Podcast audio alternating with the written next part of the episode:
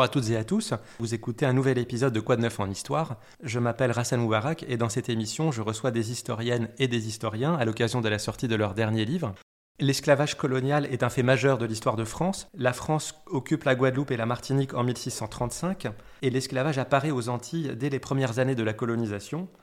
Il sera aboli une première fois lors de la Révolution par le décret du 4 février 1794, restauré en 1802 et définitivement aboli par le décret du 27 avril 1848. Deux siècles durant, c'est un élément structurant des sociétés coloniales. L'image stéréotypée, c'est celle de maîtres blancs exploitant des esclaves noirs, mais elle ne tient cependant pas compte de la catégorie des affranchis et de leurs descendants, ces personnes sont désignées par le terme libre de couleur et vont elles-mêmes subir le préjugé de couleur, bien que leur poids démographique aille en croissant. C'est à cette condition qu'est consacré le dernier livre de Frédéric Régent, Libre de couleur, aux éditions Talendier, et que j'ai le grand plaisir d'accueillir aujourd'hui. Bonjour Frédéric. Bonjour. Vous êtes maître de conférences et directeur de recherche à l'université Paris 1 Panthéon-Sorbonne. Vous êtes spécialiste de l'histoire de l'esclavage et vous avez été président du comité pour la mémoire et l'histoire de l'esclavage. Parmi vos précédents ouvrages, on peut citer Esclavage, métissage et liberté, la Révolution française en Guadeloupe, La France et ses esclaves, de la colonisation aux abolitions, et Les maîtres de la Guadeloupe, propriétaires d'esclaves. Vous publiez actuellement Libre de couleur, Les affranchis et leurs descendants en terre d'esclavage, 14e-19e siècle, aux éditions Talendier. J'ai insisté dans mon introduction sur la sphère française, mais vous vous intéressez dans le livre non seulement à toutes les possessions françaises aux Antilles et dans l'océan Indien, mais aussi à toutes les colonies européennes d'Amérique. Est-ce que pour commencer, on peut rappeler quelles étaient les puissances coloniales et euh, quelles sont leurs possessions en Amérique?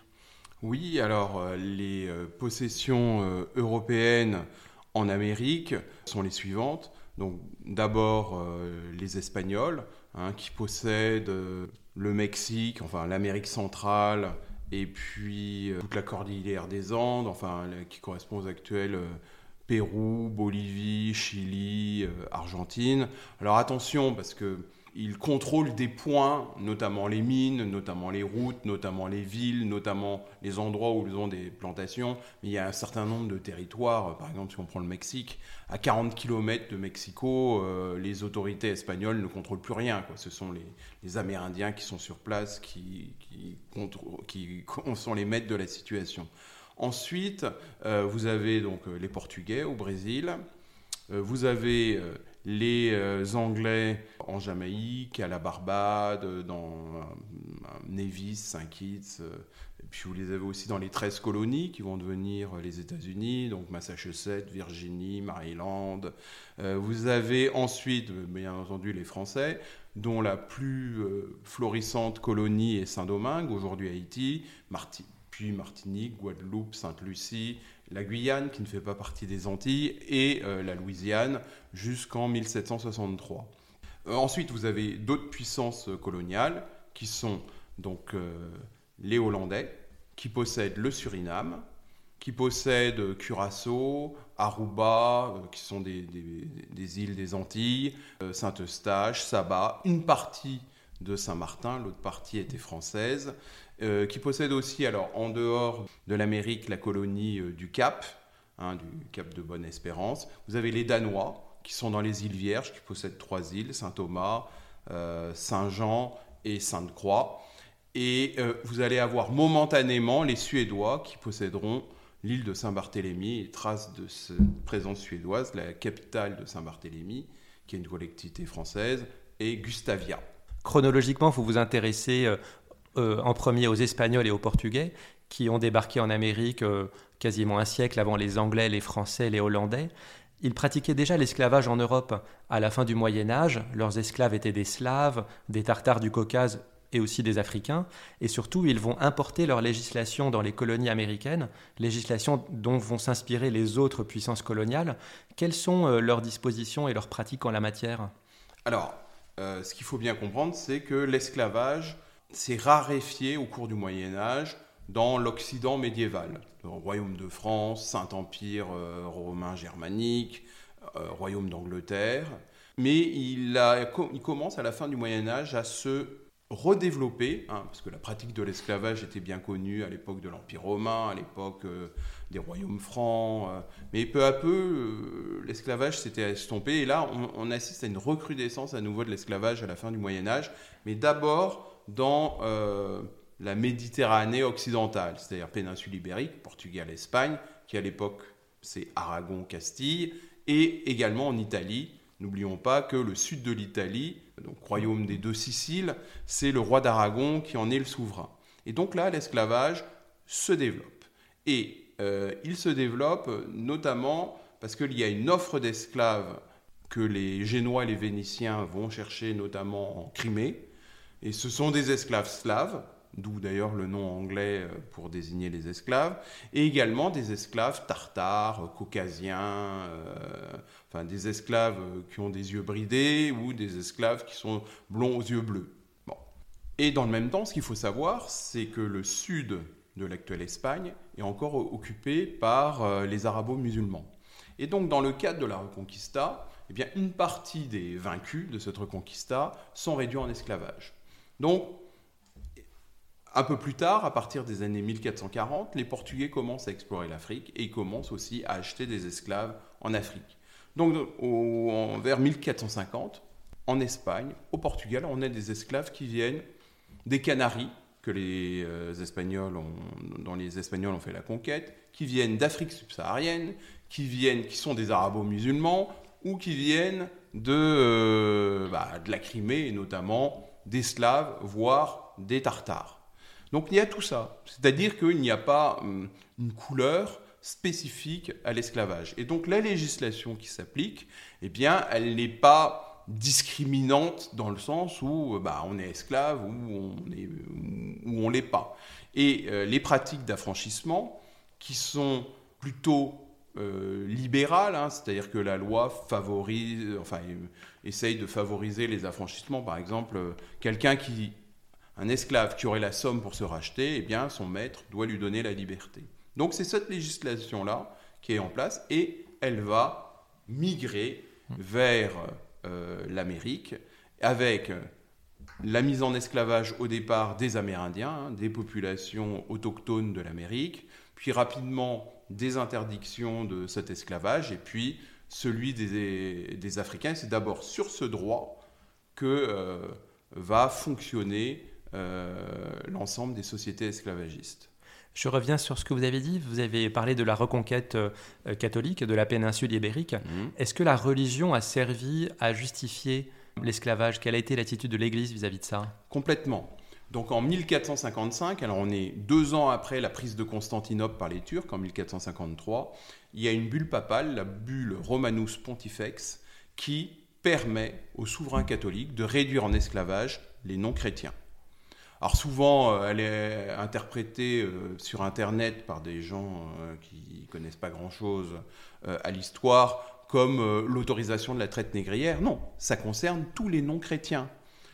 ça concerne les juifs, ça concerne les musulmans et ça concerne les Africains d'Afrique subsaharienne qui, pour la plupart d'entre eux, sont animistes.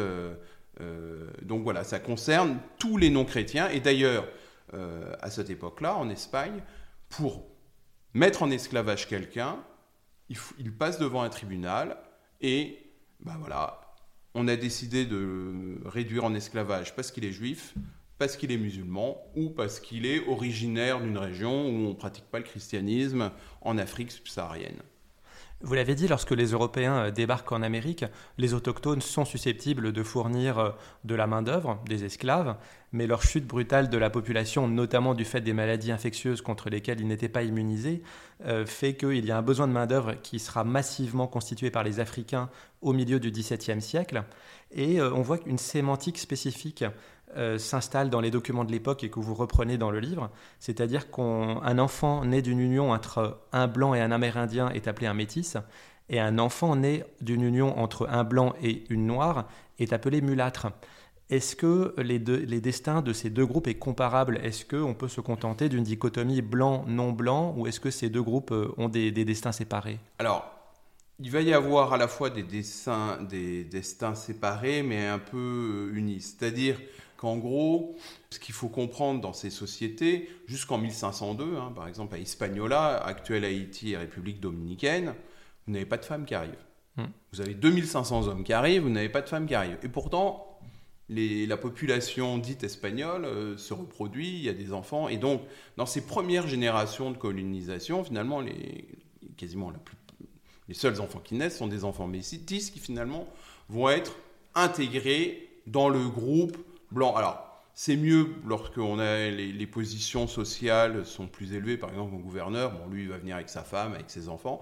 en gros, pour, euh, je dirais, euh, les catégories moyennes de la population, il y a très peu de femmes qui arrivent et donc un fort métissage. Et ces gens-là, euh, bah, les premiers conquistadors, Pizarro, euh, Cortés, Cortés a un fils euh, métis hein, qu'il a eu avec euh, une amérindienne, qui va avoir des biens, qui va avoir une, certaine situation. Alors ensuite, pour ceux qu'on qualifie de mulâtres, enfin mulatto, hein, qui, est, le croisement, enfin en espagnol, qui est la traduction du mulet, qui est le croisement entre le cheval et l'âne. Vous voyez déjà ce caractère mmh. péjoratif, mais ce qu'il faut noter aussi, c'est que souvent ces enfants naissent dans l'illégitimité. Et la bâtardise, à cette époque-là, c'est quelque chose qui est fortement condamné par l'Église et puis pointé du doigt par la société. D'ailleurs, le terme métis signifie le mélange du bon grain et du mauvais grain. Donc vous voyez un peu les, termes, euh, les termes qui sont employés. Donc les métis vont plutôt être euh, voilà, considérés comme plus proches du groupe des personnes réputées blanches, voire une partie d'entre eux intégrés, et tandis que les mulâtres, eux, vont être considérés comme euh, en dehors de, ce groupe-là. Alors maintenant, le métissage ne rend pas l'affranchissement automatique. Oui, ça, le statut juridique de ces enfants n'est pas d'être libre à la naissance. Exactement. Mais ce que l'on voit, c'est euh, les maîtres, assez fréquemment, affranchissent une de leurs esclaves avec les enfants, avec euh, les enfants qu'ils ont eus avec. Alors, ça ne veut pas dire qu'ils affranchissent toutes les femmes esclaves avec lesquelles ils ont eu des enfants, mais souvent, bah voilà, leur préféré au moment, d'ailleurs le plus souvent c'est au moment où ils sont sur le point de mourir, donc dans leur testament, ça leur coûte pas cher d'affranchir quelqu'un, hein. c'est surtout pour les héritiers qui sont privés de, de la possession de, de cet esclave, et à peu près les deux tiers des affranchissements sont liées à ces euh, relations euh, sexuelles, euh, affectives aussi, parce que alors, je ne sais pas si l'affection est réciproque pour la femme, mais en tout cas pour l'homme, il fait un certain nombre de voilà, dans certaines situations coloniales, il faut payer pour pour obtenir l'affranchissement. Euh, et puis on voit dans les textes, euh, voilà, euh, alors souvent c'est à demi-mot, hein, satisfait des bons et loyaux services, de... Vous le montrez justement dans, les, dans le livre, c'est que là, dans, dans, la demande de, de manumission, c'est-à-dire d'affranchissement, les pères blancs ne reconnaissent pas nécessairement leurs enfants, mais il y a une, une expression d'affection du père souvent. Oui, et euh, j'ai un exemple, c'est un père, donc, enfin un père, oui, c'est le père. Donc c'est un maître qui a franchi donc euh, deux enfants, mmh. qui sont les fils d'une fils, les enfants, les filles, pardon, d'une femme qualifiée de négresse. Et les enfants sont mulâtresses. Donc ce qui signifie, par déduction, le père est blanc. Et il dit, à force de voir grandir ces enfants dans mon foyer, j'en ai conçu un amour paternel. Puis 20 ans plus tard, ces filles-là portent son nom de famille. Hmm. Donc voilà, c'est-à-dire qu'il ne peut pas l'avouer parce que c'est quelque chose qui est condamné par la société, mais dans la pratique, c'est extrêmement répandu. Et comment expliquer ces comportements? Alors j'ai essayé de comprendre et, en faisant mes, travaux, notamment dans mon ouvrage Les maîtres de la Guadeloupe, je me suis rendu compte que bah, tous les maîtres se mariaient entre eux. Euh, le, cas le plus caricatural que j'ai eu, c'est quatre frères et sœurs d'une même famille qui épousent quatre frères et sœurs. Et les pères de chacune de ces fratries sont eux-mêmes cousins germains. Et là, je me suis dit, c'est pas dit que tous ces gens, que tous ces couples soient des mariages d'amour. Et à l'inverse, bah, le maître, qui possède 200 esclaves, eh bien, euh, et, là, il a, je veux dire, le choix. Hein. sur, une, sur 200 esclaves, il y a peut-être 50, 60 femmes adultes. Là, il peut, il a peut-être plus. Vous voyez, vous voyez ce que, ce que je veux dire. Alors, bien entendu, c'est lui qui choisit. Donc les viols, les, tout ça, il ne faut pas le nier. Mais il peut y avoir des sentiments affectifs et amoureux dans l'esclavage. En tout cas, du point de vue du maître qui affranchit, on ne peut pas expliquer autrement les affranchissements.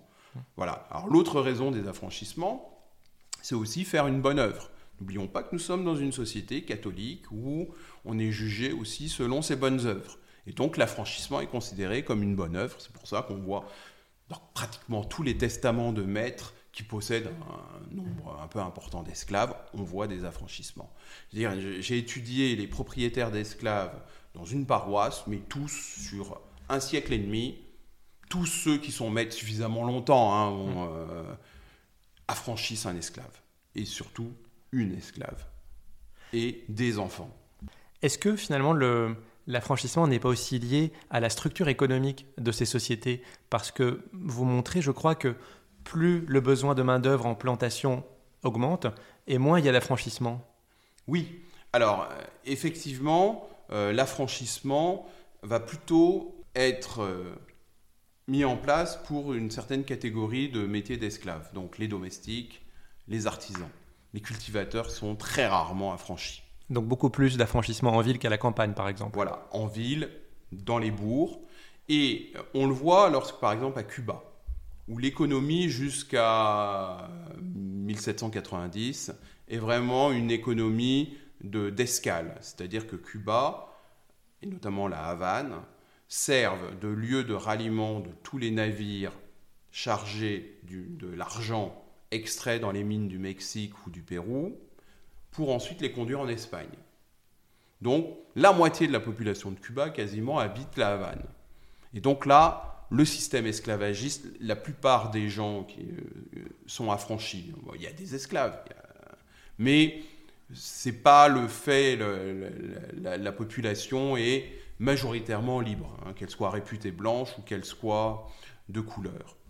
En effet, dans une économie urbaine, l'esclavage fonctionne beaucoup moins bien. Je vais prendre un exemple.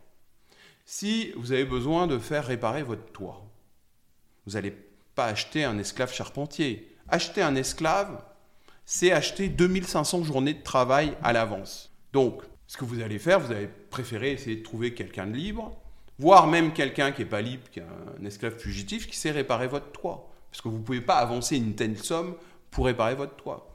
D'autre part, les propriétaires de plantations, ils ont des esclaves charpentiers. Mais une fois que c'est tous les toits euh, des cases, des bâtiments industriels de la maison du maître sont réparés, il va pas lui donner euh, une pioche et un coutelas pour aller couper la canne et cultiver la canne. Il va le louer en ville parce que ça va lui rapporter beaucoup plus d'argent que euh, s'il était en train de planter ou de récolter de, la canne à sucre. Et donc il y a vraiment un lien qui va se développer, mais c'est un peu la même chose qu'au Moyen Âge. Hein. Au Moyen Âge, les serfs fuyaient en ville, et la ville c'était considéré comme le lieu de la liberté, euh, où on échappait à la domination seigneuriale. Et on a un peu le même, même type de phénomène dans, euh, dans les villes coloniales. À quel moment apparaît la différence de traitement entre l'affranchi de couleur et euh, la personne libre d'origine européenne?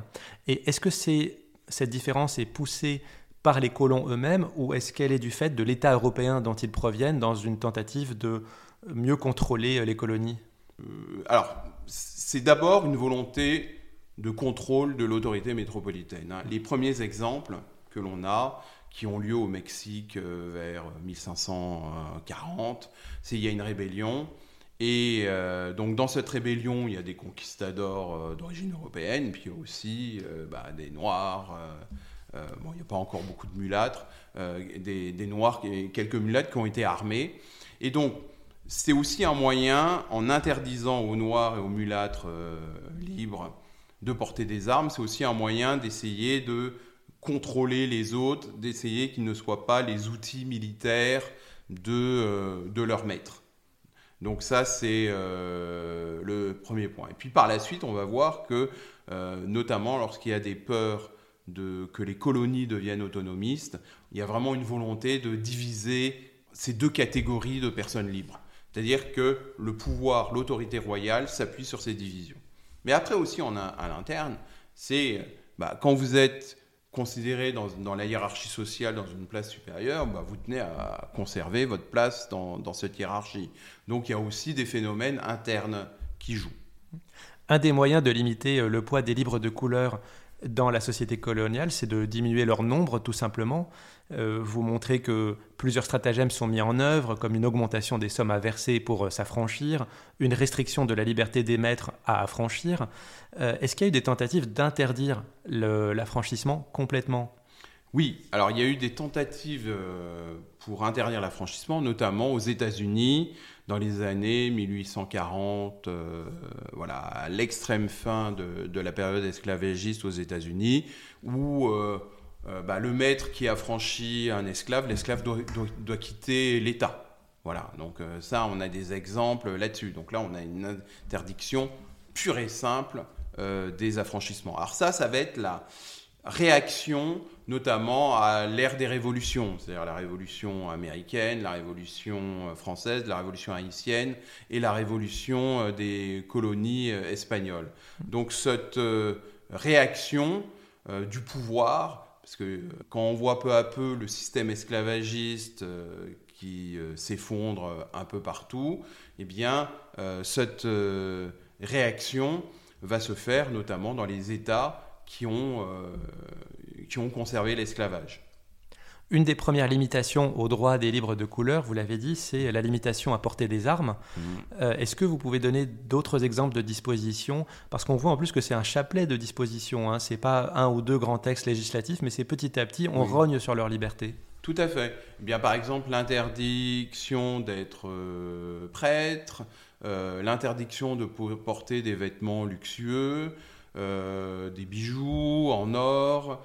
Alors, euh, par exemple, dans les colonies françaises, l'interdiction de s'appeler euh, monsieur ou madame, l'obligation de mettre dans tous les documents administratifs, notariés ou actes de baptême, mariage, la mention de couleur, mulâtre libre, nègre libre, métis libre, carteron libre, des interdits professionnels, peuvent pas être mais, mais, tout ça est variable d'un endroit à l'autre. C'est-à-dire qu'on ne peut pas euh, interdiction de l'accès à certaines écoles, mais c'est variable dans la chronologie et euh, on n'a pas le même règlement d'un endroit à l'autre, y compris dans les colonies françaises. Par exemple, le mariage entre blanc et noir est interdit en Louisiane, mais il ne sera interdit en Guadeloupe, Martinique, par exemple, qu'en 1805 et pas explicitement. En 1805, il est interdit parce que l'application du Code civil dit le Code civil ne s'applique pas aux esclaves.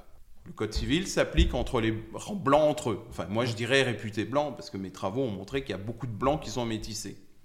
Il s'applique, le Code civil s'applique entre les libres de couleur entre eux, mais il ne s'applique pas entre blancs et libres de couleur. Donc si le Code civil ne s'applique pas entre blancs et libres de couleur, les dispositions telles que le mariage, telles que l'héritage, euh, ben, ne sont plus valables interdisent les mariages entre blancs et libres de couleur. Et c'est ce que j'ai vu en regardant dans les sources. Après 1805, il n'y a plus de mariage entre blancs et libres de couleur jusqu'en 1833. Du point de vue euh, juridique, justement, les libres de couleur ont un accès euh, différent des libres euh, pas de couleur, des libres blancs est-ce qu'ils peuvent se défendre de la même manière auprès des tribunaux? Et non, justement, ils ne peuvent pas se défendre de la même manière. Parfois, ils ne peuvent pas témoigner. Euh, parfois, là aussi, c'est valable d'une d'une colonie à l'autre. Hmm. Hein, ils ont et puis en plus, les juges sont tous des gens euh, réputés blancs. Donc, euh, tout ceci fait que les libres de couleur sont dans une situation d'infériorité juridique. De la même manière qu'en France, euh, le roturier, le non noble, est dans une infériorité juridique devant les tribunaux euh, par rapport à un noble. Hein. par exemple, euh, un roturier, on va le pendre. Le noble, on va le décapiter. s'il est condamné à mort, dire, on meurt de toute manière, mais, mais c'est pour vous montrer qu'une différence est faite entre les deux. Les livres de couleur sont donc assignés à une place subalterne dans la société du fait de, ces limitations de leurs droits. Est-ce que cette relégation s'accompagne aussi d'un jugement moral sur ces personnes? Ah Oui, complètement. Bah, le discours sur les livres de couleur, qui sont majoritairement des femmes hein, dans les affranchis, c'est euh, paresseux, débauchés, ivrognes, enfin bref, toute une série de, qualificatifs qui sont employés euh, à leur encontre.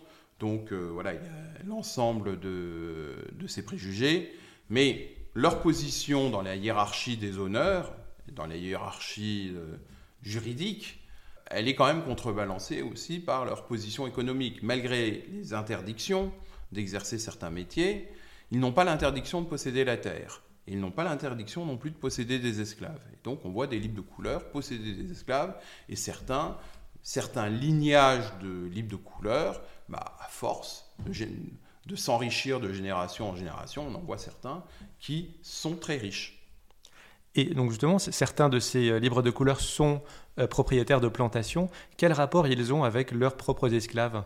Oh bah C'est identique à celui que les réputés blancs ont à leurs esclaves. Alors d'ailleurs, bon, on ne peut pas s'arrêter uniquement, euh, il y a même des récits de voyage qui disent que le libre de couleur est le pire maître pour un esclave. Bon, je ne vais pas m'arrêter sur ce que dit cette littérature, mais on n'a pas le sentiment qu'ils traitent mieux leurs esclaves euh, que les autres. Hein. En tout cas, on a des témoignages disant qu'ils les traitent plus mal, mais bon, c'est voilà, ces hmm. témoignages sont quand même euh, voilà, l'historien doit les regarder avec beaucoup de beaucoup d'attention, enfin beaucoup de méfiance aussi, mais voilà, il les traite pas mieux. Il y a toute une réflexion de toute façon dans le livre sur bah, justement comment euh, on devient blanc, comment on définit ce qu'est être un blanc, parce que vous montrez que l'organisation sociale n'est pas parfaitement rigide, il y a quand même des passerelles, soit vers euh, l'affranchissement, soit vers devenir blanc finalement et vous montrer que certains métis peuvent devenir juridiquement, si ce n'est socialement, blancs. Exactement. Euh, bah, je le montre parce qu'on est dans des sociétés où il y a très peu de femmes européennes. Et donc, euh, vous avez quand même un besoin, un minimum de personnes pour dominer l'ensemble de la société. Et c'est d'ailleurs ce que dit Victor Schulcher. Victor Schulcher dit à un moment donné, il parle des Saintes, hein, qui sont deux petites îles qui dépendent de la Guadeloupe. Il dit euh, à ce moment-là, bah, voilà, les gens métissés de ces îles, bah, on a décidé qu'ils étaient blancs. Et il dit, euh, bah, s'ils sont devenus blancs, c'est peut-être parce qu'on avait besoin de blancs à cette époque. Donc il y a un processus effectivement de fabrication des blancs. D'autre part, bah, les gens métissés eh bien, essayent aussi d'intégrer cette catégorie. C'est-à-dire qu'au bout de trois générations de métissage avec un blanc, les personnes euh, deviennent blancs. Enfin, moi, j'ai des expériences dans ma famille où euh, l'arrière-grand-mère est noire et l'arrière-petite-fille est blanche. et quand je dis blanche, vraiment, vous, vous montrer des photos, il n'y a aucun doute euh, enfin, sur euh, sa couleur. Et donc, en changeant de paroisse, on voit des gens qui sont métis dans une paroisse, et puis bon, ils vont 50 km plus loin, et là, ils sont blancs. Donc, on voit ce processus-là. On voit même des gens faire des procès pour prouver qu'ils sont blancs. Hum. Alors, quand on fait leur généalogie, on voit que leur arrière-grand-mère est noire. On a même un exemple, donc ça, c'est à Saint-Pierre. Donc, il y a des livres de couleurs qui disent euh, Oui, mais nous, on veut les mêmes droits que les blancs. Et d'ailleurs, euh, il y a plein de blancs qui ne sont pas blancs. Et ils les qualifient de demi-blancs. Ils font une liste de tous les demi-blancs. Ah mais les, demi-blancs en question sont furieux, ça finit par un massacre de, où il y a 17 morts. Voilà. Donc, la société fonctionne pas comme nous, notre regard, où on se dit, tiens, lui, il est blanc. C'est-à-dire, c'est la réputation qui compte. Et je donne un exemple dans le livre ou dans un théâtre, vous avez une partie réservée aux, gens de couleur, une partie réservée aux blancs. Et donc, c'est un Français qui est là, et puis il dit, mais c'est bizarre, euh, alors ça fonctionne comme ça, mais pourquoi cette femme-là, qui est vraiment très euh, basanée, euh, pourquoi avec les blancs? Il dit, mais elle est blanche, monsieur. Puis il voit une femme blanche parmi les gens de couleur, et mais pourquoi elle est avec les gens de couleur? Mais c'est parce que c'est une personne de couleur. C'est-à-dire que les gens ne raisonnent pas comme nous raisonnons aujourd'hui par rapport à la couleur. Oui. Hein. il euh, raisonne par rapport à la réputation. À la position sociale. Ou pas tout plus à fait. la réputation, parce qu'on peut être considéré comme un libre de couleur tout en étant très riche. Hmm. Si votre réputation c'est d'être un libre de couleur, si vous n'avez pas. Et à la limite, quelqu'un qui est très riche et qui est libre de couleur, ça va être plus difficile pour lui de passer, comment dire, euh, la barrière parce que il a cette réputation de libre de couleur. Quelqu'un qui est un peu anonyme dans un coin, qui se déplace 50 km plus loin, qui a une apparence blanche, il aura plus de réussite à faire ce, dans la noblesse, on disait cet anoblissement taisible, mais euh, voilà, ce franchissement de la barrière de couleur, euh, voilà. Malgré tous ces préjugés qui euh, s'installent donc au XVIIe siècle et la première moitié du XVIIIe siècle, le nombre de livres de couleur augmente ainsi que leur place dans la société. Euh, la fin du XVIIIe siècle et le XIXe siècle constituent le temps des révolutions, américaines tout d'abord, puis françaises, puis haïtiennes et plus tard hispano-américaines. Vous rentrez en détail dans le livre sur chacune de ces euh, révolutions, on pourrait y consacrer euh, un entretien à, chaque fois, mais dans les caractéristiques communes à ces révolutions internes et aux conflits entre les puissances européennes, il y en a une qui m'a marqué, c'est la promesse de liberté par les armes. Est-ce que vous pouvez nous en dire un mot? Oui, alors dans le cadre de tous ces conflits, on prend par exemple la Révolution américaine.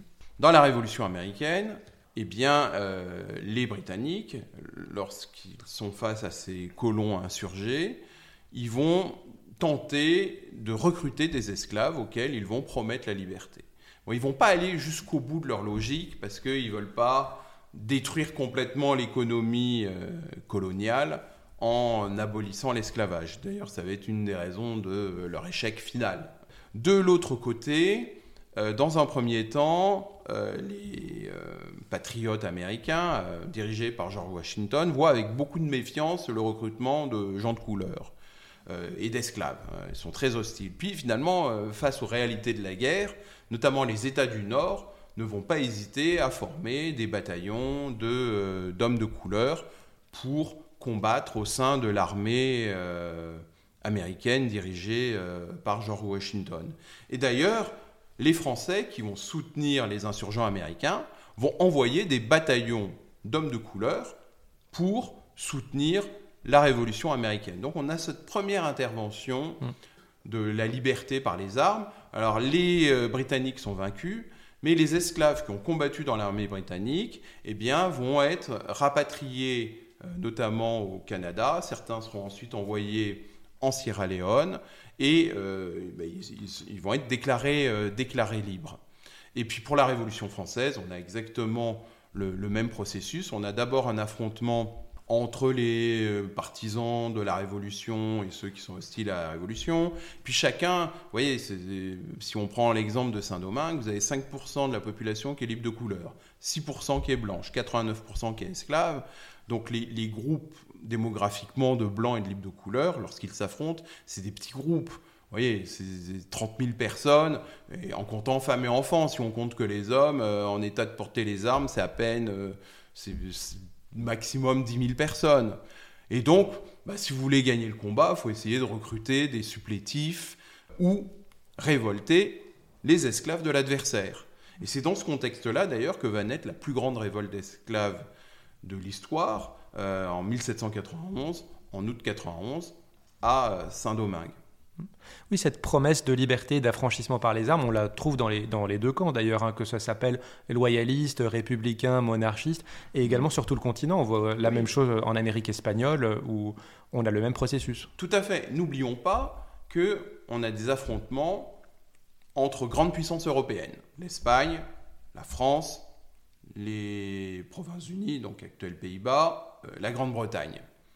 Et que lorsqu'il y a des guerres en Europe entre ces puissances, et il y en a, hein, si on veut les citer, guerre de succession d'Espagne, guerre de succession de Pologne, guerre de la quadruple alliance, guerre de Sept ans, guerre de succession d'Autriche, guerre d'indépendance américaine. Donc à chaque fois, pour conserver les îles, la nécessité, euh, on arme une partie des esclaves. Mmh. Et les esclaves, pour que bah, ils, euh, on leur dit pas à la fin de leur engagement, bah, maintenant vous allez retourner euh, cultiver de la canne à sucre. Ces espoirs ont, beaucoup été déçus? Non, généralement, les affranchissements sont réellement donnés au, bout du compte. Et donc il y a une tradition d'obtenir la liberté par les armes. Donc, les maîtres ne donnent pas les armes à n'importe qui. Enfin, n'importe qui, pardon euh, n'importe quel esclave. C'est l'esclave, ce qu'on appelle le bon sujet. Le bon, alors déjà, un, il faut qu'il ait quand même un minimum de consistance physique, mais aussi euh, l'esclave dont on sait qu'il va obéir aux ordres. Et donc ces esclavats obtiennent la liberté au bout de 8 ans, 10 ans, 12 ans, enfin selon les cas, voire même des fois très rapidement. Un esclave qui sauve son maître obtient la liberté euh, tout de suite. Donc euh, on va voir, et il va y avoir une mentalité de la liberté par les armes qui va se développer chez les esclaves. Enfin, c'est la voie masculine de la liberté. Hmm. C'est-à-dire qu'en gros, la voie féminine, c'est la relation euh, sexuelle avec le maître, et la voie masculine, ça va être celle-là. Alors il y a d'autres voies telles que les métiers qualifiés, ce qu'on appelle les esclaves à talent, hein. j'en parlais tout à l'heure, le charpentier, le forgeron, qui eux ont plus de facilité à obtenir la liberté, mais il y a aussi cette voie-là. On a dit en introduction que la Révolution française avait aboli l'esclavage une première fois. Est-ce qu'elle impulse un mouvement dans toutes les colonies autres que françaises? Oui, il va y avoir des tentatives. En termes euh, idéologiques, je veux dire, pas juste prendre des armes pour être libre, mais est-ce que euh, ça crée euh, finalement une émulation idéologique? Oui, oui, on le voit. Hein, il y a des complots, des conspirations, des tentatives de révolte dans les colonies espagnoles, dans les colonies hollandaises, dans les colonies anglaises. Hein, je pense notamment à l'île de la Grenade, à Sainte-Lucie.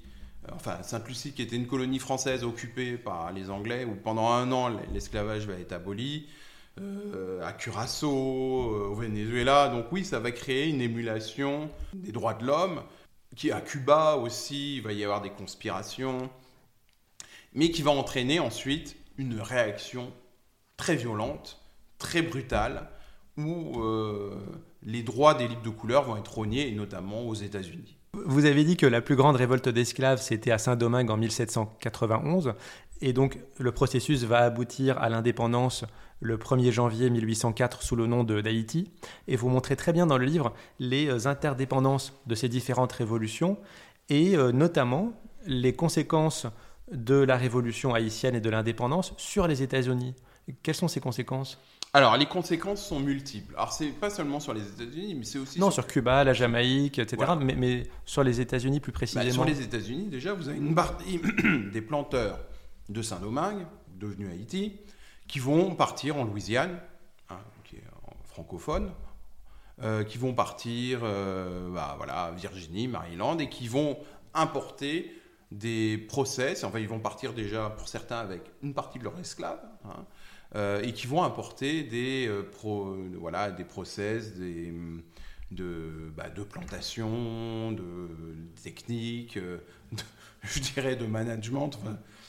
j'aime pas ce mot-là, euh, qu'on, d'une part parce que c'est en anglais et d'autre part parce qu'on parle de l'esclavage, mais d'encadrement, de contrôle des esclaves, et donc euh, entre guillemets un savoir-faire esclavagiste. Est-ce que, en parallèle de ces mouvements euh, de, libération, d'affranchissement par les armes, est-ce que la participation politique des libres de couleur augmente? Oui, alors pendant la période. Parce ils sont libres et, que, font-ils après? Est-ce qu'ils s'organisent? bah Déjà, pendant cette. si on prend l'exemple de la Révolution française, les libres de couleur vont se saisir de la Déclaration des droits de l'homme pour obtenir l'égalité avec les Blancs. Ils vont se révolter. Et finalement, ils vont obtenir satisfaction. Et par la suite, donc une fois qu'ils ont obtenu satisfaction, ils veulent remettre les esclaves qu'ils ont armés alors, tout à l'heure, je disais, oui, dans le cadre de quelques esclaves qui avaient été armés, on leur donnait la liberté, mais là, ils avaient armé vraiment beaucoup d'esclaves. Ils ont voulu les remettre en esclavage et les esclaves ont refusé. Du coup, dans le cadre de la guerre internationale qui s'est développée, ce qu'il faut savoir, c'est que les Espagnols soutenaient les esclaves révoltés parce qu'ils étaient contre la France. Et euh, en 1802, lorsque Napoléon veut rétablir l'ordre, mettre fin au pouvoir des militaires de couleur commandés notamment par Toussaint Louverture, mm. bah, il faut savoir que les Anglais vont aider en sous-main, pas Toussaint Louverture, parce que lui, euh, enfin quoi qu'ils vont prévenir Toussaint Louverture de l'arrivée des Français, euh, mais ils vont fournir des armes à ceux qui s'opposent aux Français, parce que c'est, du, point de vue géopolitique, géostratégique, c'est leur intérêt. C'est-à-dire que les intérêts géopolitiques dépassent les intérêts idéologiques. Hein. regardez, vous avez un roi de France qui soutient des révolutionnaires américains. Vous avez un roi d'Espagne qui soutient des révoltés esclaves. Puis vous avez euh, un roi de Grande-Bretagne qui va soutenir des, euh, bah, révoltés, euh, des militaires de couleur qui sont en révolte pour qu'ils veulent s'opposer au retour à l'ordre ancien. Donc vous voyez, il n'y a pas une idéologie esclavagiste, c'est-à-dire que dans ces rapports de puissance, et puis on arme massivement les esclaves les, Britanniques vont armer des, milliers et des milliers de soldats de couleur, justement, pour résister à l'offensive française pendant la période révolutionnaire. Est-ce que l'abolition de l'esclavage fait disparaître la condition des euh, personnes de couleur Alors, oui, alors euh, l'abolition de l'esclavage fait, alors elle fait disparaître la, la catégorie des libres de couleur. Euh, c'est variable d'une colonie à l'autre. Dans les colonies françaises, 1833, la catégorie de libres de couleur disparaît. Hmm. Donc les libres de couleur ont les mêmes droits. Enfin, ça n'existe plus. Ils sont citoyens, les gens sont libres ou esclaves. Après, les positions sociales demeurent.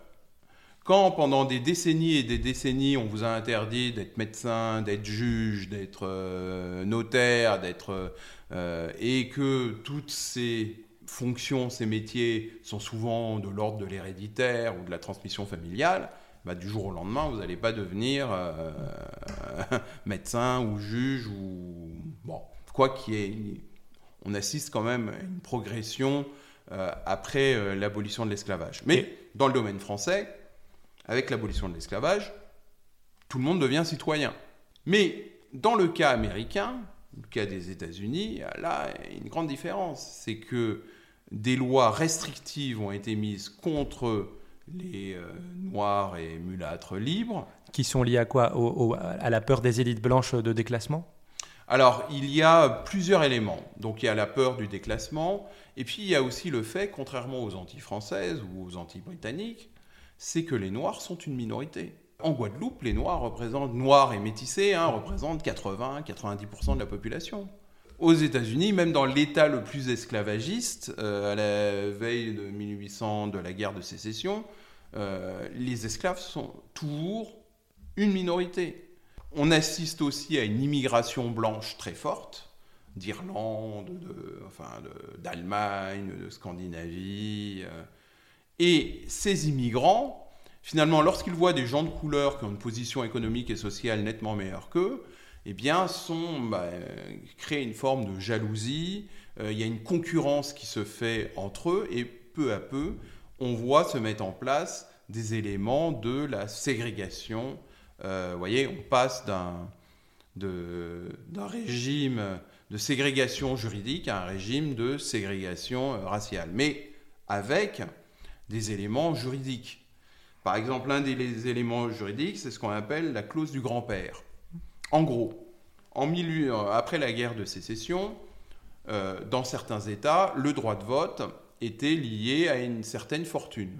Et donc, du coup, il y avait des libres de couleur qui votaient. Puis on décide de leur supprimer le droit de vote aux libres de couleur. Mais pour que les blancs pauvres puissent voter, finalement, il y a cette clause du grand-père. On dit si votre grand-père avait été électeur à un moment donné, vous aussi, vous pouvez voter. Euh, ce qui va permettre à des blancs pauvres d'être électeurs. Oui, il faut montrer que, en fait, on a transformé une classe juridique en classe sociale et on a pas en classe sociale, en... on l'a transformée en race, tout simplement. C'est les prémices du racisme contemporain? Ah oui, oui, on est déjà euh, un peu plus que dans les prémices. Mm. Euh, le discours sur la race, enfin plutôt l'utiliser. Alors le discours sur la race, au XVIIIe siècle, il commence à se développer avec Buffon, mais Buffon a une vision de la race euh, non fixiste. C'est-à-dire que Buffon nous dit, bon, le, considère que le blanc est supérieur au noir, mais il considère que le blanc, s'il dégénère, va devenir noir, et le noir, s'il est régénéré, va devenir blanc. Donc il n'y a pas de caractère fixiste à la race. On peut évoluer, on peut passer du noir au blanc, un peu comme ce qui se passe d'ailleurs dans les colonies. Quand en trois générations, quatre générations, on passe du noir au blanc, euh, bon, ça a dû arriver aux oreilles des naturalistes. Hein. On a des ouvrages qui expliquent comment, euh, dans une famille, l'arrière-grand-mère est noire et l'arrière-petite-fille est blonde aux yeux bleus.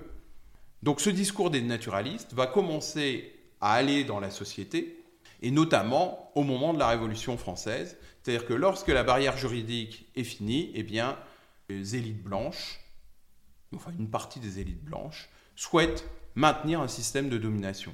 Elle ne peut plus le maintenir par la loi, et donc elle va essayer de le maintenir, enfin le maintenir, par une différence supposée euh, naturelle entre les individus, en disant, bah voilà, ces gens de droit, il y a le droit, le droit naturel, c'est de donner le droit de vote à tout le monde, sauf que la nature bah, leur a donné moins de capacité à cela.